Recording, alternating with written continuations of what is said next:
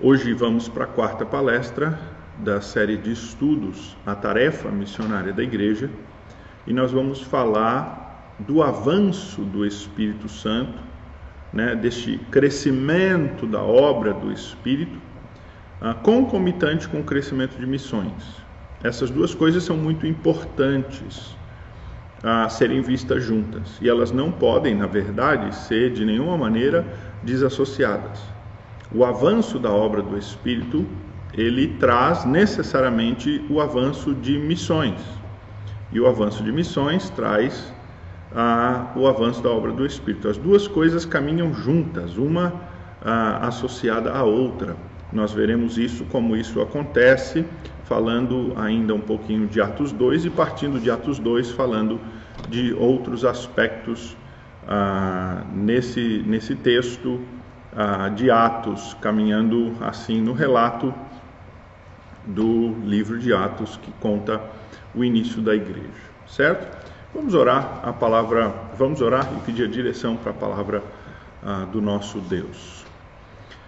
Ó Pai de amor, Pai querido, Pai bendito, nós, em primeiro lugar, nos voltamos para a família, ó Deus, da Dona Venilda, Marlene, Celso, Marlise, Chico, Ó Pai, dá consolo àqueles teus servos neste dia e que, ó Pai, a paz do Senhor esteja com eles e, e do Senhor venha esse refrigério nessa hora difícil. Nós pedimos-te, ó Deus, que o Senhor os ajude nessa tramitação agora de documentação, em tudo que tem que decidir, ó Deus ah, em tempos tão conturbados como este que passamos.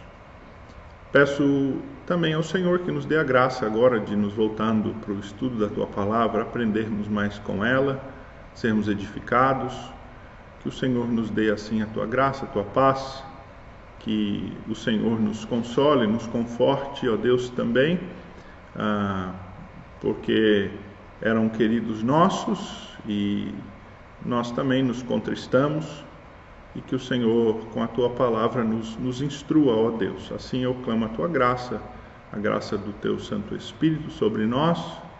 Ah, em nome do Senhor Jesus eu, eu clamo. Amém. Nós estávamos falando de Atos, capítulo de número 2, na nossa última aula, falando da descida do Espírito e deste efeito inicial da descida do Espírito, uh, e vendo esta descida do Espírito como o cumprimento de uma promessa. Então, nós vimos aqui que a descida do Espírito ela é o cumprimento uh, de uma promessa que foi feita por Deus ao povo de Israel. Então, o que, que nós estamos vendo ao longo desses estudos até aqui é o plano de Deus conforme Deus prometeu lá na antiga aliança a Abraão, e ele foi reforçando e anunciando aos profetas, e ele cumpre aqui na nova aliança. Então, ah, se você está um pouco ah, perdido, vamos dizer assim, nesses estudos, ou não, não, não conseguiu concatenar, eu vou tentar resumir tudo ah, em, em, em uma breve uma breve exposição agora para a gente pegar desse ponto. Então, nós estamos falando, o nosso assunto aqui é missões. O que é missões? Missões é, resumidamente, a tarefa da igreja de pregar o evangelho ao mundo, de levar o evangelho a pessoas. Então, o missionário é aquele que sai daqui ah, voluntariamente por um chamado que ele tem, e a igreja então o envia para um outro país. Então, um missionário ele é despertado para pregar lá no Iraque, por exemplo. Nós temos missionários no Iraque. E Deus o desperta e abre uma porta. Então ele se prepara, há um preparo, ele faz um curso, tem uma preparação, e ele é enviado pela igreja com o suporte amparo da igreja lá para o Iraque. E lá no Iraque ele vai fazer relacionamentos, ele vai viver a cultura e ele vai esperar oportunidades para ele falar do nome do Senhor Jesus, com o objetivo de que haja convertidos.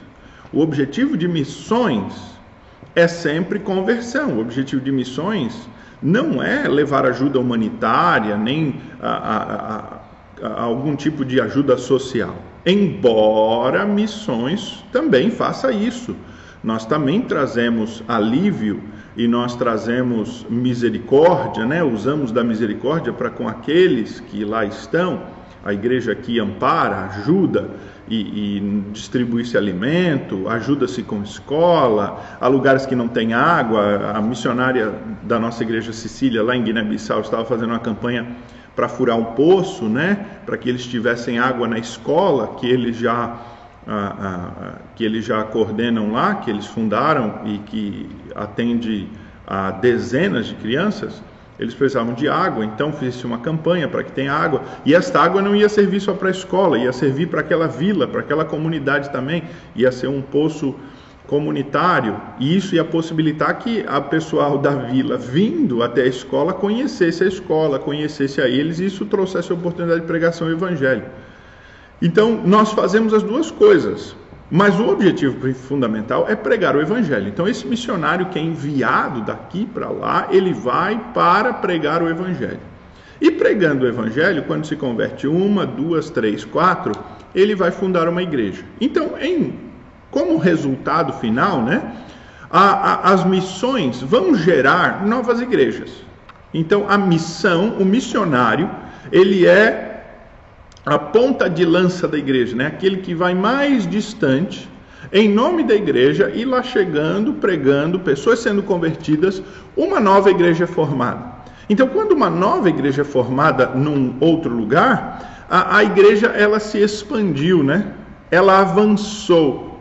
Então, vamos dizer que ah, nós enviemos um, um missionário né? aqui mesmo para perto. Vamos dizer que em uma cidade aqui perto não houvesse igreja. E nós enviamos esse missionário para ali. E este missionário chega ali começa a pregar para brasileiros mesmo. E brasileiros se convertem e logo depois há um batismo de várias e várias pessoas são convertidas ali e nós formamos uma igreja. Então a nossa igreja ela se expandiu, não é só uma expansão geográfica, né? Porque a igreja é povo de Deus e nós não queremos dominar território, não é esse o propósito mas ela houve uma expansão em termos do seu, da sua esfera de influência de atuação. Então aqui agora nós temos um polo, o povo de Deus, aqui agora nós temos outro, e a influência que estes dois têm sobre outras pessoas é muito maior. E assim nós dizemos que o reino de Deus ele vai se expandindo, ele vai crescendo e a igreja vai atuando. Então missões é este é este esta tarefa que a igreja tem de levar a mensagem do Evangelho aos que não ainda são cristãos ou os que, conhecendo o cristianismo, ainda não vivem o compromisso da vida cristã de fé real e verdadeira. Ainda não se converteram, né? não foram entregues ao Senhor Jesus. Então, esse é o objetivo de missões. E a nossa questão fundamental é quando missões começa. Por quê? Porque quando nós lemos todo o Antigo Testamento, nós vimos que Deus se relacionava com um povo só, e este povo é o povo de Israel. Quando nós chegamos no Novo Testamento, nós vemos que agora tem gente de outros povos participando no povo de Deus. Então, tem romanos, tem gregos, eh, tem asiáticos, tem orientais, tem arábios, tem um monte de gente de outros povos agora participando e eles estão ali. Então, a grande questão é compreender essa transição. Como é que Deus, na sua aliança, ele passou de se relacionar com um povo só para agora se relacionar com todos os povos. E o que nós temos visto é que Deus, ele nunca prometeu, ele nunca entendeu, ele nunca pretendeu se relacionar com um povo só. Deus sempre quis é, escolhendo um povo, que era Israel, que na verdade foi um povo que o próprio Deus construiu, né? Foi geneticamente projetado por Deus, porque ele tira Abraão de lá e ele, ah, de uma esposa estéril que Abraão tinha, dá um filho por milagre, e deste filho, então, é gerado um novo povo, que são os israelitas. E este povo que o próprio Deus criou, que o próprio Deus projetou, que o próprio Deus fez nascer e se desenvolver, é um povo que ele iria utilizar, cujo propósito dele era utilizar para ser um, um, um canal da bênção de Deus para todos os outros povos ao redor. Então, Israel, pela sua obediência, servindo a Deus, ele seria o lugar da adoração de Deus, onde os povos viriam para servir a Deus. Então, Israel seria, por assim dizer, aquele funil, aquele canal por onde os outros povos viriam para se relacionar a Deus. Ele seria, esta é a função sacerdotal de Israel. Mas Israel, ah, para os povos da sua época, falhou nesta missão. Porém, o plano de Deus era muito maior, porque de Israel e de uma tribo de Israel, os, a tribo de Judá, os judeus, saiu e veio o Messias, Jesus Cristo, que é, na verdade, o mediador entre todos os homens e Deus. Então, embora Israel tenha falhado na tarefa histórica, ali regional, situacional, ah, o plano de Deus e o propósito de Deus não falhou, porque Deus de Israel tirou o Messias. E Deus escolheu de Israel um grupo seleto de pessoas, eram 12 discípulos, com a morte de Judas ah, ficaram 11, mas houve a reposição, houve Matias que entrou, então 12 discípulos, mais ah, cerca de 120 fiéis do Senhor Jesus, que após a morte e ressurreição do Senhor Jesus, ficaram aguardando uma promessa que ele havia feito. Então ele diz: Olha, agora vai se cumprir a promessa. A, a, vinda do Senhor Jesus, a sua morte, né, a sua encarnação, a sua morte, a sua ressurreição, elas são o fundamento, a obra redentiva que ele fez, é o fundamento daquele movimento que iniciaria a partir dali. Então o Senhor Jesus, ele diz: Olha, agora, depois da minha ressurreição, um novo movimento vai acontecer. Ele, na verdade, na última ceia, na última ceia com seus discípulos, quando ele parte o pão, né, e quando ele distribui o vinho, ele diz assim: este, né, pão, este vinho é de uma nova aliança. Né? E o Senhor Jesus estava dizendo que Deus iria renovar a sua aliança com o seu povo. Quando o Senhor Jesus diz nova aliança, ele não está falando de uma aliança nova, apaga tudo, joga tudo fora, vamos começar do zero. Não, Jesus está dizendo que Deus iria renovar a sua aliança com o seu povo. Mas agora Deus mudaria o modo de atuar. O que há, irmãos, entre o Antigo Testamento e o Novo Testamento não é uma mudança de planos. Não é uma mudança de planos. Deus não mudou os seus planos. A diferença que há entre Antigo Testamento e Novo Testamento é uma mudança de atuação mas tudo já estava planejado. Deus atuava eminentemente em Israel e ali, usando Jerusalém como centro, naquele território, chamando os povos a vir. Agora Deus mudaria esta esta esse caminho e daquele contingente judeu inicial, ele formaria um povo que se expandiria para todo o mundo. E é aí que missões entra porque agora o convite não é mais para vir. Agora o, o, o, os cristãos são enviados, eles vão. E ao ir, eles pregam para todos aqueles que eles encontrarem. E é disso que nós estamos falando de missões. E nós vamos tentar qualificar isso ah, na medida em que nós caminharmos aqui. Então, Entrando propriamente na nossa aula de hoje, depois dessa recapitulação e uma tentativa de resumir, colocar as coisas em perspectiva, nós ah, vemos em Atos 2 um evento que é fundamental para o cumprimento dessa mudança eh, de plano, não de plano, né? mudança de atuação de Deus. Deus promete que ele capacitaria, daria o poder que viria do alto que é o Espírito Santo que estaria com eles, para capacitá-los para esta missão. E de fato, Deus, no dia de Pentecostes, ele do céu derrama o seu Espírito Santo que desce sobre o povo de Deus. O Espírito desce e os torna testemunhas. O apóstolo Pedro se levanta e prega naquele dia de Pentecoste. Ele diz: Nós somos testemunhas de que Cristo morreu e ressuscitou. Ele diz: Somos testemunhas da sua ressurreição. Somos testemunhas de que ele é o Cristo, o Messias, o Salvador do mundo. E o povo, naquele dia, ele então é contristado com esta mensagem e ele pergunta a Pedro, e diz, Pedro, o que, que nós faremos? Porque nós, há 50 dias atrás, nós gritamos para que ele fosse morto, crucificado. E aí Pedro diz, vocês se arrependam, vocês se arrependam, se arrependam e vocês serão batizados em nome de Jesus, né? E vocês vão ter o perdão dos seus pecados. Então, o que o apóstolo Pedro está dizendo aqui, nesse novo caminho da redenção, é que ele é herdado por fé. Ele é herdado por fé. É pelo arrependimento e pela confissão que há no batismo. Não é só pelo ato de colocar água sobre alguém, não, ah, seja por é, imersão, aspersão.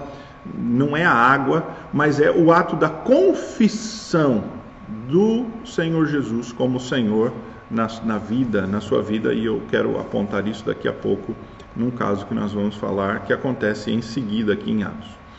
Então, naquele dia, o texto bíblico nos diz: ah, foram, ouviram ah, e foram batizados 3 mil pessoas. Atos capítulo 2, versículos 41. O texto bíblico diz assim: então, os que aceitaram a palavra foram batizados, havendo um acréscimo naquele dia de quase 3 mil pessoas. Então, naquele dia, Jesus tinha 120 discípulos que estavam reunidos numa sala separada, estavam em oração. Sobre eles desce o Espírito Santo.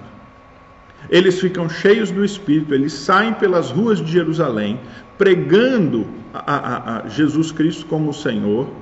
E então, 3 mil pessoas são convertidas naquele dia, não só pela pregação de Pedro, mas pela pregação da igreja em toda Jerusalém, daqueles 120. E estes 3 mil, eles são verdadeiramente convertidos para o evangelho da graça do Senhor Jesus, e naquele dia eles são batizados, e então naquele dia é formada a igreja. Uma nova instituição. Uma nova instituição.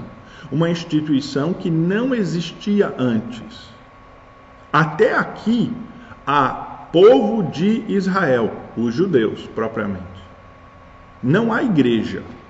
O Senhor Jesus, ele não chamou os seus discípulos e disse assim: Olha, eu estou chamando vocês e eu vou formar uma nova instituição chamada igreja. E nós aqui vamos começar esse movimento. A questão não foi assim tão formal. O Senhor Jesus falou da igreja, mas ele anunciou uma igreja que viria. Naquele diálogo com Pedro, né? Ele diz assim: Tu és Pedro, lá de Mateus 16, e sobre esta pedra eu edificarei a minha igreja, e as portas do inferno não prevalecerão contra ela. A ideia é de um movimento futuro, né? Algo que eu vou fazer ainda na minha igreja. Mas você fica imaginando que Pedro pensou, igreja, né? Que negócio é esse? Porque não havia ainda, né? Igreja é uma palavra comum do nosso dia a dia, nós estamos acostumados. Igreja, igreja, igreja, né? Você pensa no prédio da igreja, você pensa ah, ah, no povo reunido, você pensa no culto, você pensa em Bíblia, você pensa em Evangelho. Fala de igreja, você já vem todas essas coisas na sua cabeça. Mas o conceito de igreja era algo novo. Até o momento, eles eram povo de Israel, povo de Deus. Povo de Deus era uma raça, uma cultura, um modo de vida. Até aquele momento, ser povo de Deus era adotar os costumes alimentares, o modo de se vestir, a língua e a religião dos judeus, dos israelitas. Não, não havia essa instituição tão eclética como é hoje a igreja, né? tão, tão a, a, a heterogênea, formada de gente de todos os tipos, todos os jeitos. Então, esta instituição que nós chamamos de igreja, ela se forma aqui em Atos 2. Mas não é assim. Ah, desceu o Espírito. Agora nós temos a compreensão que nós estamos fundando a igreja. Escreve aí, faz a ata de formação. Como é que nós vamos fazer? Ah, nós vamos fazer culto aos domingos, às 19h30 horas, com a escola dominical domingo de manhã, vai ter estudo bíblico, vai ter reunião de oração. Nós vamos fazer um prédio assim, vamos colocar bancos, vai ter um púlpito lá. É, é, é esse conceito da igreja, como nós temos hoje, ele não existia aqui em Atos 2. O que nós temos nesse conceito todo de viver da igreja hoje é algo que foi desenvolvido ao longo de dois mil anos. Este uh, movimento que iniciou em Atos 2 é o princípio das coisas, né? É, é como as coisas começam. E, e, e, quando as coisas começam, às vezes a gente não sabe direito, né? Você, por exemplo, olha para o início da sua carreira, para o início do seu casamento, para quando você primeiro teve filhos, né? Para aqueles que eh, já passaram por essas fases, e você olha para trás e você diz assim: rapaz, eu achava que eu sabia alguma coisa, mas eu, eu não sabia nada e estava só começando, e olha como eu errei ali, olha como eu fui entender as coisas e compreender e cresci. De certo modo, a igreja foi assim, só que liderado pelo Espírito Santo. O Espírito Santo foi dando essa compreensão do que era este novo movimento. Eles estão começando algo novo, que não está plenamente claro, resolvido para eles. Eles estão começando algo novo. E começam algo novo com uma primazia, que é a comunhão, a vida juntos, né? Há quatro evidências dessa vida juntos, que é aquele famoso versículo de Atos 2:42, né? Atos 2:42 que diz assim que aquele povo que foi convertido, né? Aqueles três mil e eles perseveravam na doutrina dos apóstolos, na comunhão, no partir do pão e nas orações. Veja, doutrina, comunhão, sacramento e oração. Quatro coisas importantes que estavam lá no fundamento da igreja. Eles estavam ali e eles perseveravam e eles estavam juntos, diz o texto bíblico, ah, partilhando as coisas, a comida era comum, as casas eram comum, os bens eram comum, o que era de um era de outro, e eles estavam vivendo uma antecipação realmente daquela vida celeste. Uma vida, né, sem muros, sem portas, sem limites. O que é meu é teu e comungamos tudo junto. Se você precisar de algo, pode vir e pegar, não precisa nem pedir. E, e, aqueles que tinham bens e que eram mais ricos, eles também vendiam vários dos seus bens. Não é que eles vendiam tudo, não é que eles decidiam fazer um voto de pobreza, mas aquilo que eles tinham que realmente estava em excesso, era demais, ou dentro da sua generosidade, da generosidade que Deus colocava no coração, eles vendiam e traziam o dinheiro para a igreja para que fosse distribuído e para que eles tivessem mais oportunidades de comunhão. E este povo realmente ele estava esperando uma volta do Senhor Jesus logo. Esse povo estava esperando uma volta do Senhor Jesus logo ele estava esperando que Jesus fosse voltar muito brevemente. Então eles estavam vivendo realmente de uma maneira muito desapegada das coisas celestes, ah, terrenas, porque eles estavam com a sua mente nas coisas celestes. E esta é a gênese da igreja, a formação da igreja. Ah, nesta primeira fase, a igreja ela não sai pelo mundo pregando. Nesta primeira fase, a igreja fica em Jerusalém e os primeiros a receberem a palavra são o povo de é o povo de Jerusalém. Por que que isso acontece? Porque isso era necessário acontecer. Esta primeira fase da igreja é uma igreja em que é, esta primeira fase da igreja é uma fase em que a igreja ela cresce entre os judeus e os judeus eminentemente de Jerusalém. Você lembra, nós citamos aqui vários textos da Antiga Aliança, vários não, mas alguns textos da Antiga Aliança, que falavam da importância de Jerusalém, do Monte Santo, do Monte Sião, onde Deus faria uma grande obra. Todos esses textos, eles estão se cumprindo aqui. Esta é a grande obra que Deus faria no Monte Sião. Daí então, irmãos, Deus dizer que Deus não tem mais obra nenhuma para fazer em Jerusalém. Toda obra que Deus tinha para fazer em Jerusalém, ele já fez. Jerusalém não tem mais nenhuma importância espiritual para nós, tem importância histórica, legal, você vai, visita e tal. Quem quiser pagar uma passagem para o pastor eu vou com prazer, não tem problema nenhum. Acompanho, a gente vai junto e tal. Mas eu ah, ah, não vou a Jerusalém e ninguém deveria ir pela, pela relevância espiritual. Irmãos, o Espírito Santo desceu em Jerusalém como cumprimento de uma promessa, mas ele não desceu para ficar em Jerusalém. Olha então a promessa que foi dada em Atos 1:8, ou o anúncio dado em Atos 1:8. Mas recebereis poder ao descer sobre vós o Espírito Santo, e sereis minhas testemunhas em Jerusalém, Judéia, Samaria e os confins da terra. Então, o Espírito Santo, descendo em Jerusalém, ele ah, primeiro edificaria esse contingente de Jerusalém e fortaleceria a, a igreja, esse movimento inicial em Jerusalém, formando ali uma base sólida, um povo coeso, unido, e de fato é por isso que nós vemos esses relatos ah, bastante ah, espetaculares da obra de Deus em Jerusalém ah, e de como aquele povo vivia, e, e de curas e de grandes milagres e de grandes conversões. Porque ali foi fortalecido, mas não para ficar ali. Você lembra que em estudos passados nós falamos daquele diálogo de Jesus com a mulher samaritana, quando Jesus diz assim para aquela mulher, né? Ele diz: Olha, vem a hora, já chegou, em que os verdadeiros adoradores, né, adorarão ao Pai em espírito e em verdade.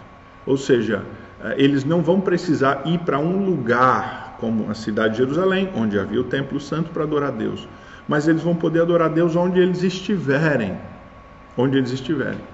Um judeu, quando ele estava fora né, de Jerusalém, ele não podia ir a Jerusalém ah, nas festas santas e mesmo nas suas orações, eh, ele, ele se voltava para Jerusalém, né? semelhante ao que os muçulmanos fazem, se voltando para Meca.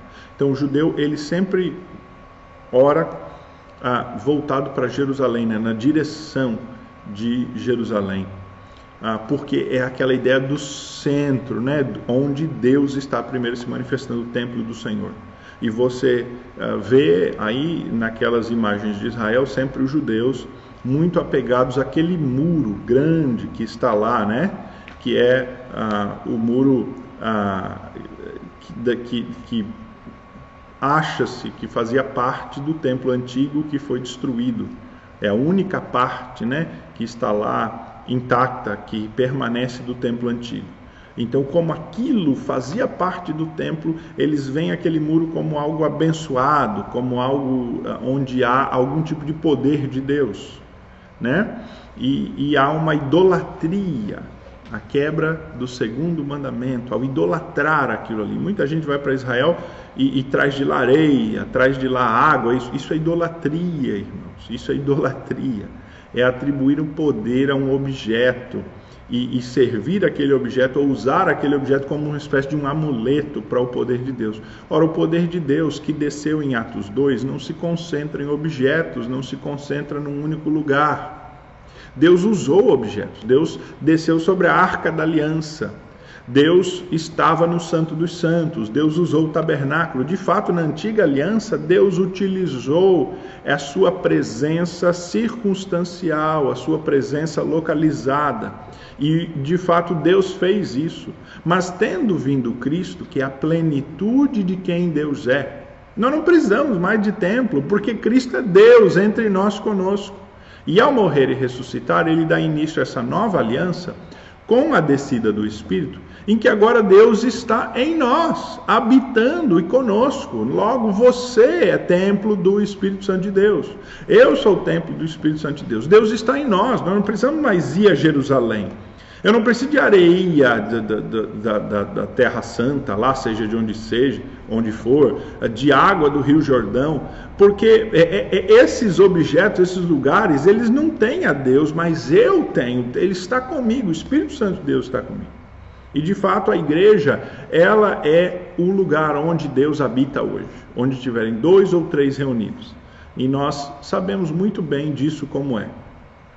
Se você ah, ah, já tem alguma vivência na igreja, você sabe que pode, às vezes, numa reunião, ter quatro ou cinco e ser uma reunião tão abençoada, onde Deus realmente edifica ali, a gente tem uma conversa edificante, canta um hino, e é tão gostoso, tão, tão ah, ah, edificante a nós, e Deus fala conosco naquela reunião de quatro ou cinco, às vezes mais do que num culto de mil, né? 500 pessoas. Ah, então, Deus, ele, ele trabalha no povo reunido.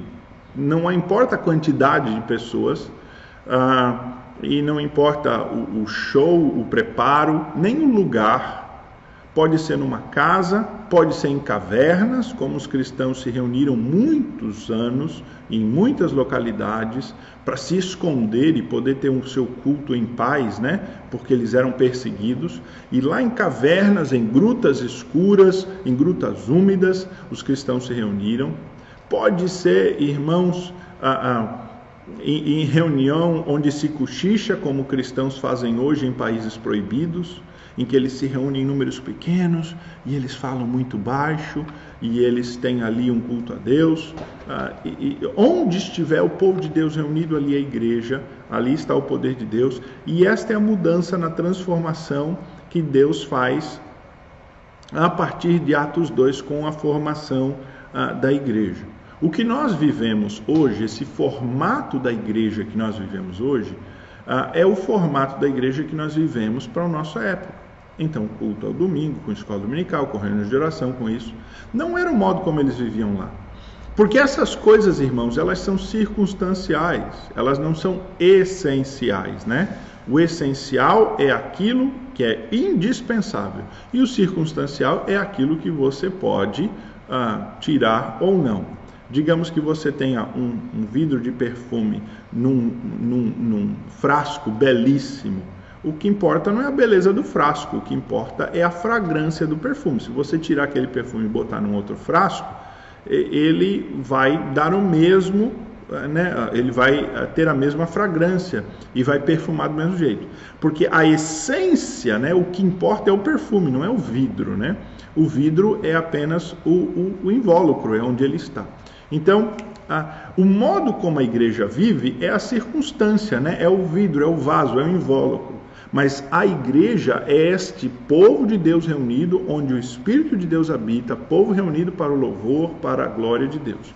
E isto começa em Atos capítulo 2. Eles estavam unidos, eles estavam vivendo a doutrina dos apóstolos, eles tinham comunhão, eles praticavam o sacramento da, da, da ceia do Senhor e eles estavam em constante oração e podemos incluir aqui junto a oração jejum também, as duas coisas caminhavam caminhavam juntas. Deus faz muitas obras ah, por meio dos apóstolos.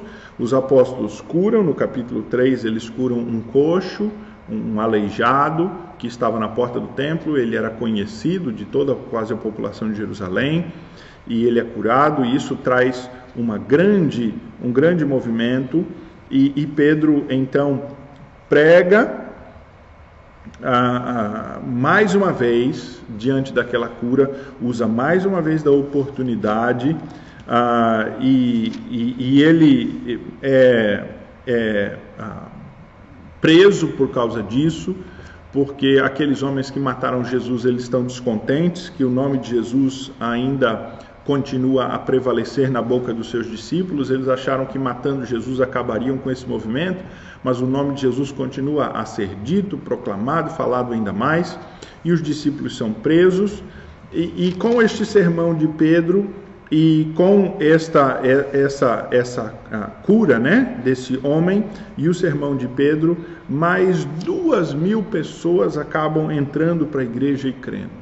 Mais duas mil pessoas num segundo evento, aí, num segundo momento, elas creem e elas participam.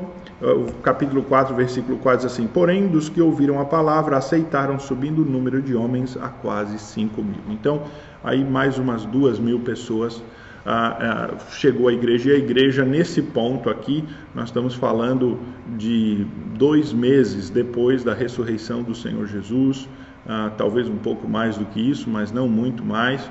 Ela é uma igreja que está em Jerusalém, formada de 5 mil pessoas em Jerusalém. Em Jerusalém, restrita a Jerusalém, que ela, que ela está. Mais uma vez, no capítulo 4 é descrito a igreja, né?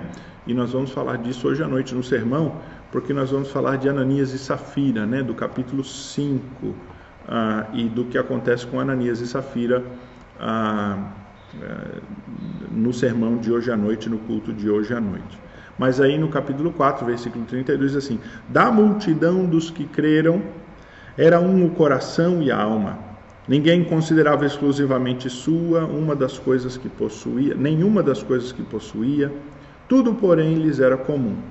Com grande poder os apóstolos davam testemunho da ressurreição do Senhor Jesus, e com todos eles havia abundante graça, pois nenhum necessitado havia entre eles, porquanto os que possuíam terras ou casas, vendendo-as, traziam os valores correspondentes e depositavam aos pés dos apóstolos.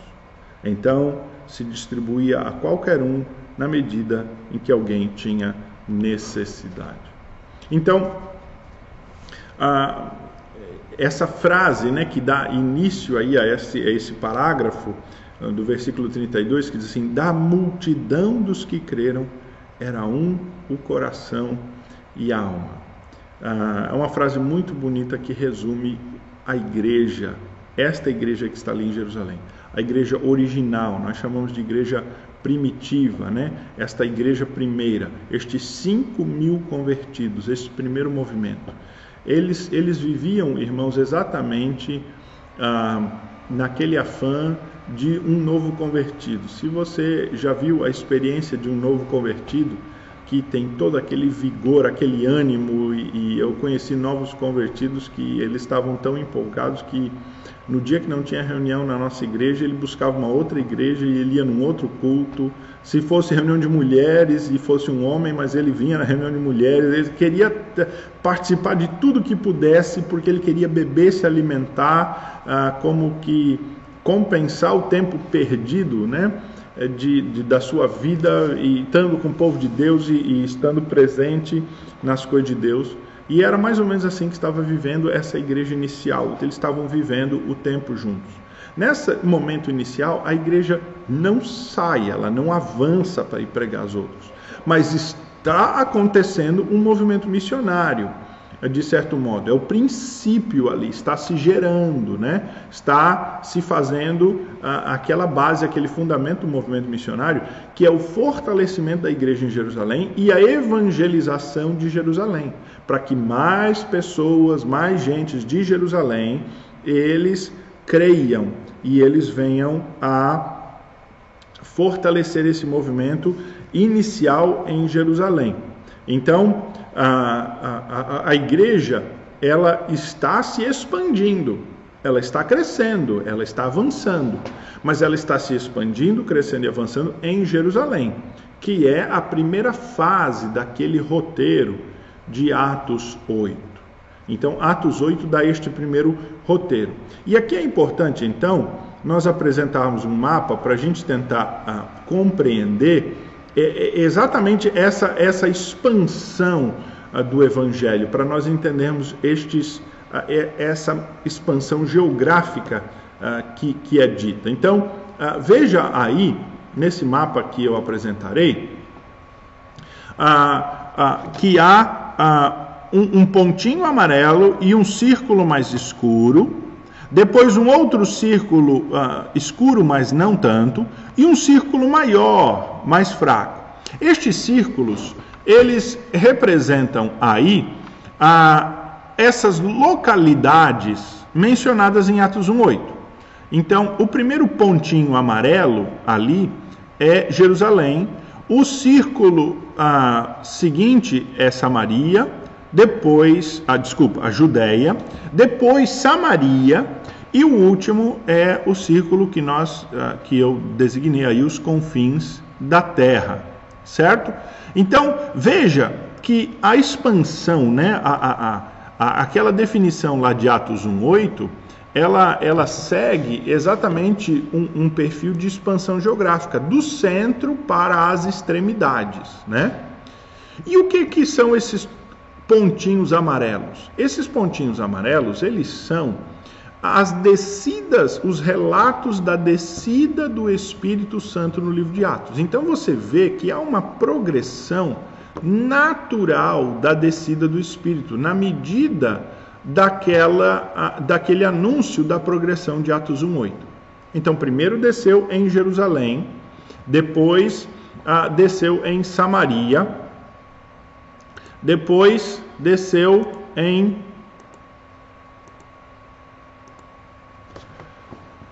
em Atos 8, depois desceu em Cesareia, entre os ah, entre um, na casa de um centurião romano, em Atos 10, e depois em Atos 19, em Éfeso.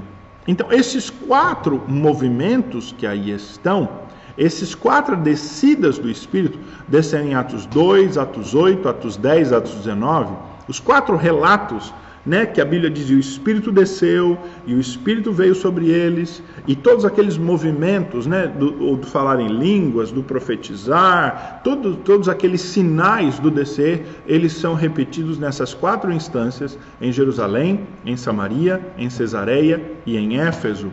Eles representam este avanço exatamente segundo este mapa que aqui está.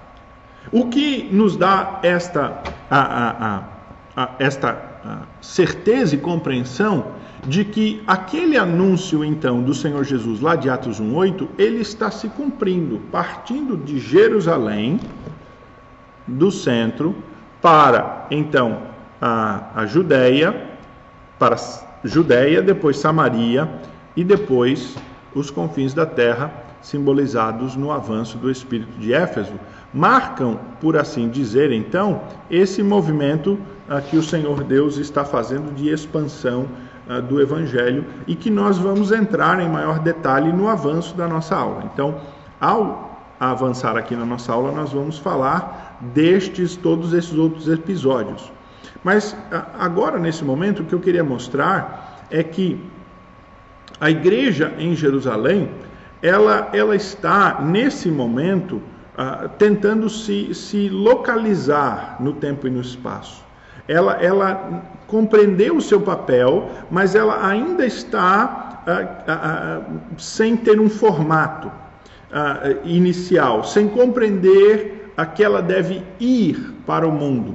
Mas não é que eles não querem ir para o mundo, não é que a igreja em Jerusalém está negligenciando o seu papel, é que eles estão é, é, o começo, irmãos. Eles não entenderam ainda que eles têm que ir e pregar para os outros lugares. E eles mesmos estão tentando entender esse movimento. E Deus vai fazer isso, vai fazer com que isto aconteça por meio de uma morte.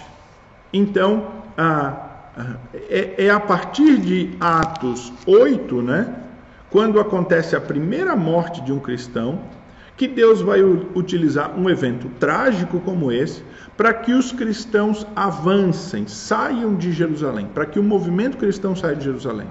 Mas não é que ah, os cristãos de Jerusalém eles estavam desobedecendo a Deus. Ah, eu, eu, não colocaria deste modo. Até sei que alguns pregadores e, e, que têm que tem dito isso. Olha, o povo de Jerusalém estava desobedecendo a Deus. Não, é que a, a, aquela primeira fase é a fase de Jerusalém. O, o, a promessa havia sido que o Espírito desceria em Jerusalém, e de Jerusalém ele se expandiria para o mundo. E eles aproveitaram isso. Mas o que acontece? Acontece que então um diácono da igreja, e nesse ponto já haviam diáconos, né? E nós ah, não vamos entrar nesse detalhe. Surge uma necessidade na igreja e os apóstolos então decidem escolher seis homens para elegerem como o que eles dão o título de diáconos, né, de servidores, de ministradores. E, e aqui já começa a igreja a ter um formato. Olha só, diácono já é uma instituição para formalizar a igreja. É um negócio orgânico, como nós falamos, que vai surgindo conforme a necessidade, se adaptando ao contexto. E aqui então os, nós entendemos que os apóstolos instituem uh, um ofício que agora é perpétuo para a igreja enquanto ela estiver sobre a terra, que é o ofício dos servidores, dos diáconos, né? com o poder dos apóstolos, eles instituem esse ofício. E nós ainda temos diáconos hoje. Então, os diáconos começaram a ser ordenados para servirem a igreja, principalmente a, a, a assistirem nas necessidades uh, materiais dos membros da igreja. E aqui um diácono, que uh, não é só um, um, diácono que assiste nas necessidades materiais, mas um diácono que é dito cheio do Espírito Santo, chamado Estevão, ele prega a palavra de Deus, ele é um homem destemido, ele prega a palavra de Deus, uh, ele é, é, é, é é um, é um ousado ah, pregador, ah, e ele então ah, acaba ah, trazendo conversões para a igreja e chamando a atenção da liderança. E nesse ponto aqui, aqueles homens que mataram Jesus e que ah, mandaram prender os apóstolos uma vez e mandaram eles calar a boca. Olha, nós já matamos esse Jesus, já acabamos com essa história, parem de falar no nome dele. Depois prenderam os apóstolos uma segunda vez, os ameaçaram e os deram açoites, os açoitaram, né? botaram eles no tronco para serem chicoteados.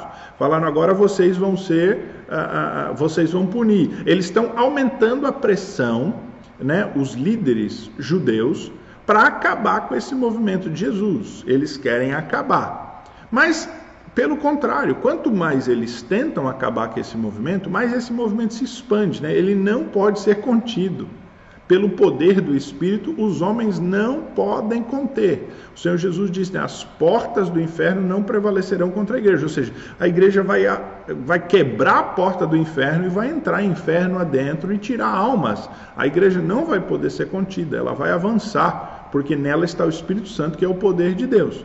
Então, eh, os, os, líderes judaicos, aqueles que mataram Jesus e que queriam acabar com este movimento de Jesus e tal, eles estavam muito insatisfeitos porque eles já tinham matado o líder, eles já tinham ameaçado estes discípulos que lideravam esse movimento, que agora estavam pregando que ele ressuscitou e tal, e isso desagradava muito. E agora eles vão, ah, como nós dizemos, apertar ainda mais e eles vão matar um discípulo de Jesus, que é para mostrar que eles estão sérios, que o negócio é sério mesmo. Eles, eles vão a, a, a tomar essa medida drástica. E eles acabam incitando de novo a multidão e matando Estevão. Isso para eles, irmãos, não é nada demais, não. Eles já tinham matado Jesus, né? É que a morte de Estevão é uma morte mais crua, né? Porque é uma morte de apedrejamento assim em público. Mas como foi um apedrejamento coletivo, um movimento coletivo, estes homens, eles acabam tirando a culpa do indivíduo. Se tivesse sido uma pessoa que foi lá e, e deu uma, uma espadada, né, cortou a cabeça fora ou feriu Estevão, essa pessoa seria acusada de homicídio. Mas como eles trazem Estevão para ser morto pela população em geral, por vários outros, é, é, é, este, esse, é, é, característica de homicídio, né, ele se perde. Aí os romanos não teriam como julgar nem como acusar ninguém, porque eles teriam que pegar centenas de pessoas e eles não acusariam centenas de pessoas por causa da morte de um camarada insignificante, de um judeu por uma questão pessoal dentre os próprios judeus. Então, eles tramam lá o que para estes homens que são sanguinários, malignos é fichinha, que Estevão seja morto e de fato Estevão é apedrejado, né? diz o texto bíblico no versículo 58 do capítulo 7, diz assim: E lançando-o fora da cidade, o apedrejaram. E as testemunhas deixaram as suas vestes aos pés de um jovem chamado Saulo, e o apedrejavam, e apedrejavam Estevão, que invocava e dizia: Senhor Jesus, recebe o meu espírito.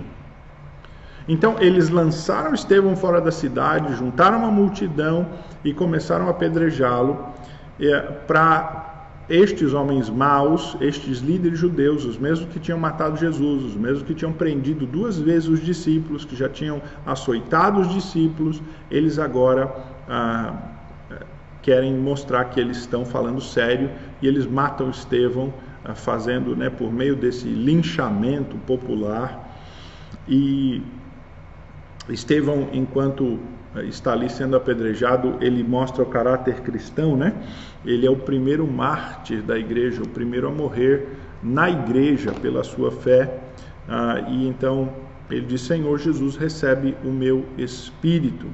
E ajoelhando-se, clamou em alta voz, e ele disse: Senhor, não lhes imputes esse pecado. E com estas palavras, diz o texto bíblico, adormeceu. Os cristãos, mesmo. Imaginem essa morte como foi violenta, né, irmãos? Por apedrejamento. Imagine só. Mas a Escritura, ela descreve a morte dos servos de Deus de uma maneira tão bela que ela diz que ele, ele adormeceu. É como se ele tivesse realmente passado de uma maneira pacífica, de uma maneira assim calma, embora sua morte foi trágica, porque foi por violência, por apedrejamento. Mas veja como a Escritura descreve essa morte dos cristãos de uma maneira ah, ah, tão bela.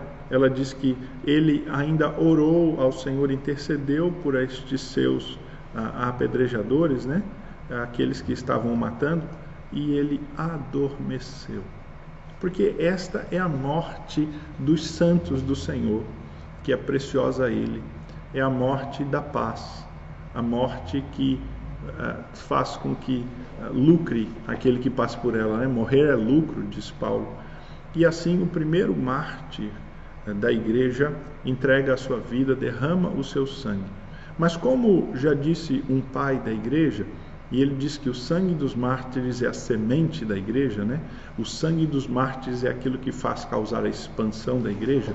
É exatamente esta morte de Estevão e este evento que vai causar um movimento que acontece até hoje, que é então do sair de Jerusalém e ir para o mundo. E é onde a igreja começa então agora esta obra de expansão missionária. Então, a morte de Estevão, ela não é uh, um evento de punição de Deus à igreja porque ela desobedeceu o mandamento de ir pelo mundo. Uh, não é isso, irmãos. Deus não ia punir um homem justo e não ia uh, fazer isso com um homem justo como é Estevão, servo do Senhor. Aprove ao Senhor que Estevão deste esse exemplo, ele fosse a primícia dos mártires da igreja e ele uh, ficasse isso registrado e servisse isso de exemplo para toda a obra missionária e a obra da igreja. Sabendo que a obra missionária é uma obra de entregar-se e dar a sua vida ao Senhor Jesus. Estevão, ele é e ele figura exatamente como este exemplo daquilo que é viver para Cristo, é estar disposto a entregar a sua vida por ele. E aí então, naquele momento fatídico, dorme, adormecer com ele. Então, Estevão e a sua morte vem ah, traz à igreja um temor e evidentemente que ah, os cristãos temem não é porque eles são ousados de pregar o evangelho que eles não têm medo nenhum, não. Os cristãos têm medo, têm temor. E nós temos família, temos filhos, nos preocupamos e, e, temos que zelar e cuidar por eles. E aqueles irmãos de Jerusalém também tinham famílias, tinham filhos. Então, diz o texto bíblico, né? Ah, em Atos 8, 1 diz: Naquele dia levantou-se grande perseguição contra a igreja em Jerusalém, e todos, exceto os apóstolos, foram dispersos pelas regiões da Judéia e Samaria. Com a morte de Estevão, houve uma, uma turba, um grupo radical em Jerusalém que começou a invadir a casa dos cristãos né, e os arrastar e os prender para julgarem a eles também, é, para os condenarem de mesmo modo. Era um tipo de justiça popular, é, de uma, uma justiça é, da turba, da multidão, que foi incitada por esses líderes judaicos e que começaram a prender os cristãos, esses seguidores do Senhor Jesus Cristo. E então os demais membros da igreja de Jerusalém, desses cristãos iniciais, dessa igreja original, ah, temendo que eles fossem acontecer a eles a mesma coisa, eles então decidem sair de Jerusalém. E a Bíblia diz então que eles foram dispersos pelas regiões da Judéia e Samaria. Veja, Atos 1:8. E recebereis poder ao descer sobre vós o Espírito Santo, e sereis minhas testemunhas em Jerusalém, Judéia, Samaria. Lembra daquele gráfico que eu mostrei para vocês aqui? da, da, das descidas do Espírito Santo. Então, Jerusalém, Atos 2. Onde é que vai descer o Espírito Santo depois de novo? Atos 8 em Samaria. E depois em Atos 10 em Cesareia. Então, acompanhando essa expansão uh, geográfica exatamente descrita aqui. Então, uh, aqueles cristãos que estavam em Jerusalém, que era um grupo agora de mais de 5 mil pessoas, com a morte de Estevão, eles se lançaram para as regiões. Mas veja que eles não foram muito longe, eles ficaram ali nas imediações de Judéia e Samaria, ainda na Palestina. Eles não foram até os confins do mundo. Eles não saíram agora para compreender. Não foi, né, que morreu Estevão e eles entenderam: "Ah, Deus está nos punindo porque nós não saímos para ir para o mundo, então agora nós vamos". Não, irmãos, foi um negócio mais orgânico. Deus vai despertando na igreja, no povo de Deus, aos poucos esse esse essa consciência. E é uma coisa natural, não é que eles saíram realmente para ir pregar. Eles saíram de Jerusalém para se defender, e defender os seus bens, e defender a sua casa e sua família, não há dúvida. Só que eles saíram de Jerusalém para isso, e ao mesmo tempo em que saíram, não negligenciaram o pregar e o levar a boa nova onde estivessem. Então veja, eles saíram fugindo de perseguição, mas eles não saíram secretamente se escondendo. Aí é que está o grande testemunho desse povo de Deus. Embora eles viessem da perseguição lá, ao sair, eles saíram como cristãos. Eles saíram da fornalha, mas eles não negligenciaram a sua identidade. Ao sair, eles saíram proclamando o evangelho, diz assim, né? Ah, naquele dia levantou-se grande perseguição contra a igreja em Jerusalém, e todos, exceto os apóstolos, foram dispersos pelas regiões da Judéia e Samaria. Alguns homens sepultaram Estevão e fizeram grande pranto sobre ele. Saulo, porém, assolava a igreja, entrando nas casas, arrastando homens e mulheres encerrava-os no cárcere, como nós falamos, né? Desse movimento de judeus radicais que entrava na casa dos cristãos e prendia, os arrastava.